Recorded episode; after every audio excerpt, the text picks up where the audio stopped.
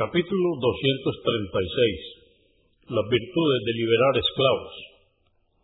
Dice Alá el Altísimo en el Corán, en el capítulo 90, aleya o versos 11 al 13. Pero nunca realizó una gran obra.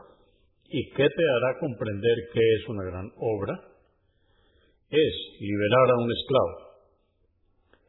1358. Abu Huraira que Alá esté complacido con él, dijo, el mensajero de Alá, la paz de Dios sea con él, me dijo, quien libere a un esclavo musulmán, Alá liberará del fuego por cada miembro de dicho esclavo un miembro suyo, incluso sus miembros más íntimos. Convenido por Al-Bukhari, volumen 11, número 599 y Muslim 1509.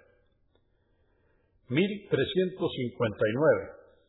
Abu Dar, que Alá esté complacido con él, dijo, le pregunté al mensajero de Alá, la paz de Dios con él, ¿cuál es la obra más sublime?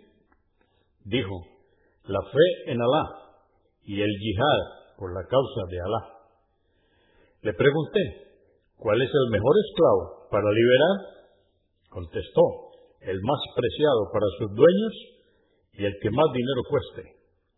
Convenido por Al-Bukhari, volumen 5, número 105 y Muslim 84.